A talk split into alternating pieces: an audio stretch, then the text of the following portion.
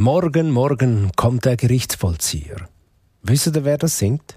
Es ist nicht der Polo Hofer, nicht Nena, nicht die Toten Hosen und auch nicht die Ärzte. Es ist der Buchfink. Und der Buchfink gibt es immer weniger. Er hat das Problem wie Vogel bei uns in der Schweiz. Nach dies nach verschwinden immer mehr Arten. Man redet dann auch von Vogelschwund. Und der Autor und Kabarettist Ralf Schlatter hat über den Vogelschwund einen Text geschrieben für Surprise Strassenmagazin. Die Ausgabe vom Surprise Tag ist darum das mal ein bisschen anders. In dieser Ausgabe reden wir nämlich mit der Natur. Mhm. Ich bin Simon Bergins und habe für diese Ausgabe keinen klassischen Gast. Zum Text, wo ausführlich über die Vögel und ihren Gesang geschrieben wird, gibt es da bei uns einfach Vogelgesang zum Hören. Also nicht nur. Ihr hört nachher dann gerade jeweils den Namen vom Vogel, den Ruf. Und anschliessend erklärt uns dann aber schon noch der Livio Rey von der Vogelwarte Sempach ein paar Eigenheiten jeweils über das Tier. Schon vorab der Hinweis, der Text kommt, wie schon mal erwähnt, vom Ralf Schlatter und die schönen Illustrationen von der Chiloi Wong. Und jetzt viel Vergnügen.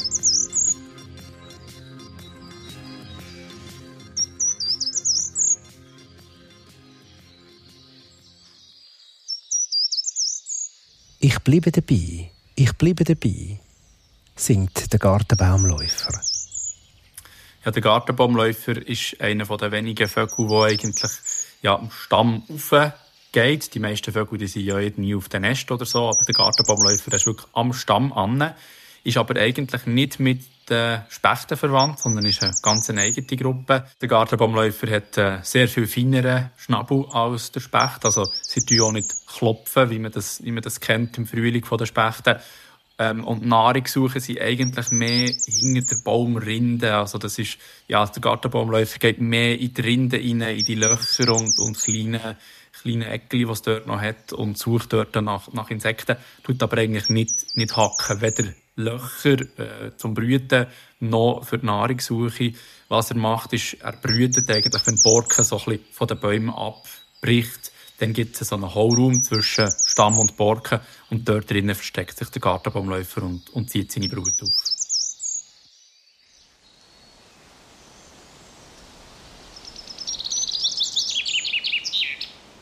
Morgen, morgen, morgen kommt der Gerichtsvollzieher warnt uns der Buchfink. Ja, der Buchfink ist der häufigste Brutvogel in der Schweiz. Wir gehen davon aus, dass rund 1 Million Brutpaare in der Schweiz brüten, also wirklich sehr viel. Und der Buchfink kommt eigentlich praktisch überall vor. Also er ist vor allem ein Waldvogel, äh, wie der Name noch sagt, Buch, also in Buchenwäldern. Aber kommt auch bis in die Berge vor, also im Nadelwald ist er anzutreffen, wenn auch ein bisschen weniger häufig äh, auch in Parks und Gärten. Also den Buchfink kann man eigentlich überall antreffen. Er tut auch von anderen äh, Bäumen Samen fressen, aber ja, er ist häufig auf Buchen zu sehen und von dem kommt, kommt auch der Name. Und wie man ihn erkennen kann, das ist vielleicht auch noch etwas, was man, was man gerne wissen will, typischerweise der Buchfink, sowohl Männchen wie auch Weibchen, haben so einen ganz grossen, weißen Schulterfleck. Und wenn er auffliegt, sieht man so weiße Schwanzkanten. Und das ist wirklich typisch für einen Buchfink. So kann man ihn eigentlich auch im Wald oder in den Parks immer erkennen.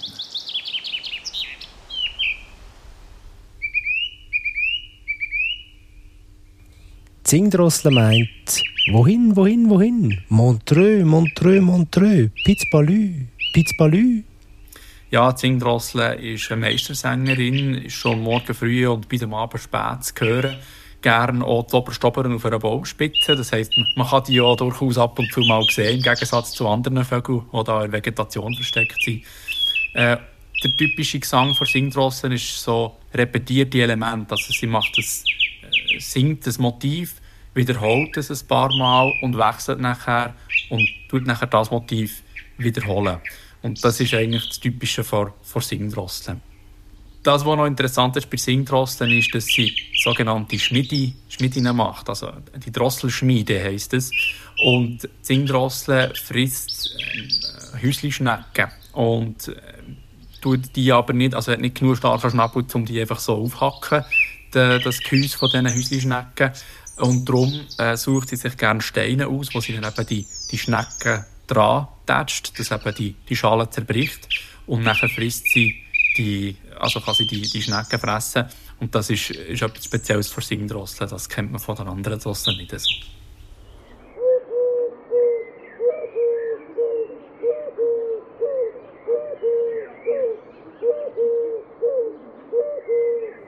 Und die Türkentauben gurren vor sich hin. Hol Surchrut, rühe du.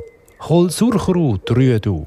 Ja, die Türkentube ist eigentlich äh, östliche Art, äh, ist bis im 17. Jahrhundert eigentlich nur in, in Indien vorgekommen in dieser Region und hat sich nachher stark ausbreitet und weil halt viele von den Naturforscher ja, in Europa waren, sie halt gesehen, dass die von Türkei und Osteuropa herkommt und von dort kommt der Name Türkentube. Und Türkentube, die ist bei uns auch mittlerweile recht häufig und kommt vor allem in Siedlungen vor, in, ja, in Städten vor allem, Dörfer auch. Und man kann sie nicht immer ganz leicht erkennen, weil sie tut immer so dreisilbig rufen. Du, du, du, du, du, du. Und das Dreisilbige, hey, manchmal haben die Leute das Gefühl, dass sie Eulen, das sind aber nicht Eulen, sondern es ist die Türkentube, die man da hört. Die typische Tube, wo man so immer das Gefühl hat, man sieht die, das ist Strassentube. Die kann von ganz weiß über braun bis ganz schwarz praktisch alles sehen. Das ist eigentlich eine verwilderte, domestizierte Form. Also es waren eigentlich ja, früher, früher Haustuben gewesen, die einfach wieder in die Wildnis kamen. Und darum sind sie halt so ein bisschen äh, ganz vielgestaltig. Äh, nachher gibt es noch zwei effektive wilde Tuben, die man noch in den, in den Städten sehen kann. Das eine ist die äh, Ringeltube. Die ist sehr gross und eigentlich ja, fast unigrau mit so einem weißen Hausseitenfleck. Die ist aber dann mehr gerne dort, wo es ein bisschen grüner ist, also eben Parks und Gärten wiederum. Und dann die Türkentube, die auch in der Stadt vorkommt, die ist so ganz sandbraun und hat äh, so ein schwarzes Abzeichen am Haus, also so einen schwarzen, äh, schwarzen Strich oder schwarzen Halbmond.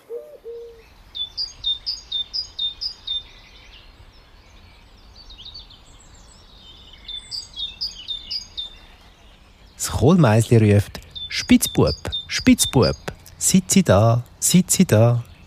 Ja, die Kohlmeise ist ursprünglich ein Waldvogel und hat äh, auch, einfach weil sie sehr anpassungsfähig ist, auch sehr intelligent und findungsreich, eigentlich auch die Städte erobert und kommt häufig vor, dort, wo es Parks und Gärten hat, wo es Grün hat und gerne auch dort, wo es grosse alte Bäume hat, wo sie auch ähm, Höhlen findet, Kohlmeisen ist ein reiner Höhlenbrüter, also brütet, macht nicht ein, Nest, das man so findet in ihrer Vegetation, sondern wirklich in Höhlen und nimmt da so gerne Nistkästen an. Also die, die Nistkästen, die man bei sich aufhängt, äh, das ist die Wahrscheinlichkeit doch sehr groß, dass dort eine Kohlmeise reinkommt.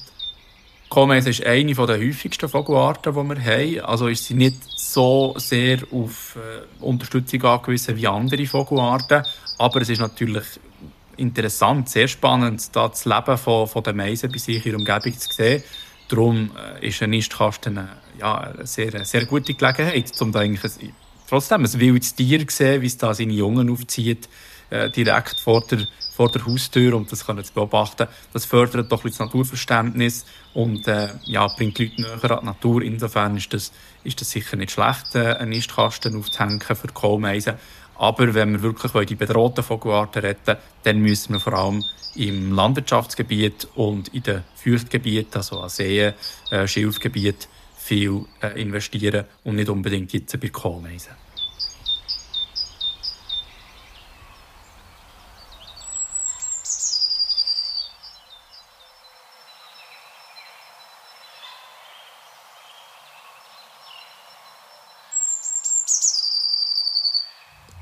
Und Blaumeise antwortet, ich bin nicht zimperlich mit dir.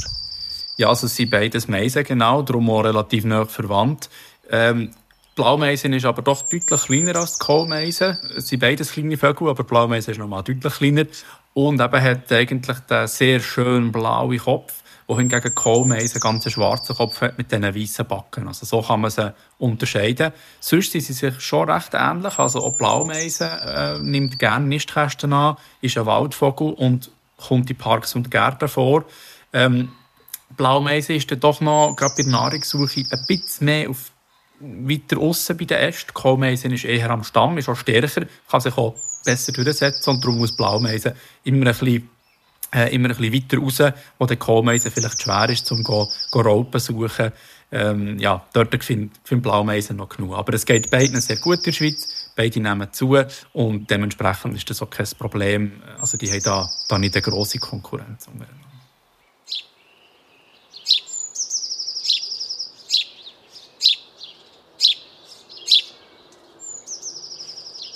Der Hausspatz, der ruft Schelm, Dieb. Ja, der Hausspatz ist eigentlich der Kulturfolger par excellence. Also, der ist schon seit Tausenden von Jahren eigentlich in der Nähe von Menschen unterwegs ähm, und bewohnt eben vor allem Städte und Dörfer und kommt eigentlich nie weit weg vor von, von Menschen. Also dort, wo es wenig Menschen hat oder keine Menschen hat, ist auch der Hauspatz eigentlich nicht anzutreffen. Und auch der Hauspatz ist ein Höhlenbrüter und nimmt gerne Nistkästen an.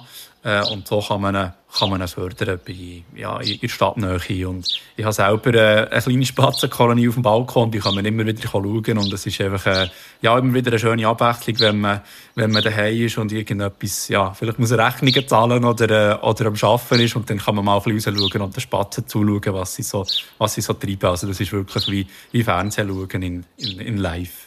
Spatz ist einfach umgangssprachlich richtig, in Anführungszeichen, korrekt heisst er Haus Sperling.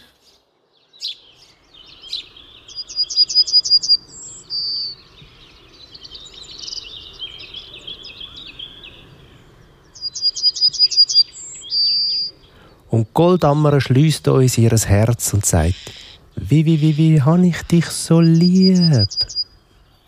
Ja, Goldammer ist wirklich sehr ein attraktiver Vogel. Man könnte fast das Gefühl haben, die kommt in den Tropen vor, so gelb wie sie ist. Aber es zeigt halt einfach auch, dass, dass wir bei uns durchaus sehr schöne Vögel haben, spannende Vögel haben. Goldammer ist äh, nicht so sehr in Menschennähe im Sinne von Siedlungen, sondern sie ist sehr gerne einfach im Landwirtschaftsgebiet. Sie braucht Hecken und strukturreiches Kulturland. Das heisst, dort, wo es, äh, eben, wo es viele Hecken gibt, wo es äh, einzelne Büsche und Bäume gibt und eben viele Strukturen, dort fühlt sich Goldammer wohl und kommt, kommt häufig vor. Und dort, äh, wo es doch sehr intensiv äh, bewirtschaftet wird, dort ist der Goldammer ein bisschen seltener. Und das Einfachste bei Goldammer, man sieht sie nicht immer so, so gut, wie man das Gefühl haben von ihrem, von ihrem Aussehen her, so gelb wie sie ist. Aber man hört eigentlich den Gesang relativ häufig.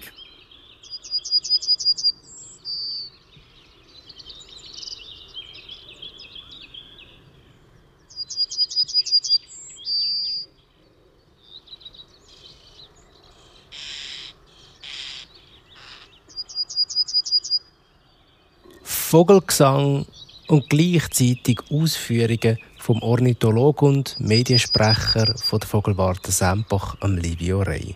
Mit ihm haben wir geredet, weil es in der neuen Ausgabe vom Surprise Strassenmagazin einen Text gibt vom Autor und Kabarettisten Ralf Schlatter. Er hat sich literarisch mit dem Vogelschwund und mit den Vögeln allgemein auseinandergesetzt. Der Text hat den Titel Morgen, morgen kommt der Gerichtsvollzieher. Und übrigens könnt ihr dann auch die Vögel anschauen, dank der Illustratorin der Chiloi Wong. Sie hat die wunderbar gestaltet, die verschiedenen Singvögel. Also unbedingt posten. Das Magazin gibt es ab dem 16. Juni überall, wo es Surprise Strassenmagazin halt zu kaufen gibt, also bei euren Lieblingsverkäuferinnen und Verkäufern natürlich. Mein Name ist Simon Bergins und ich wünsche euch noch eine ganz gute Woche. Bis zum nächsten Mal da im Surprise Tag. Macht's gut.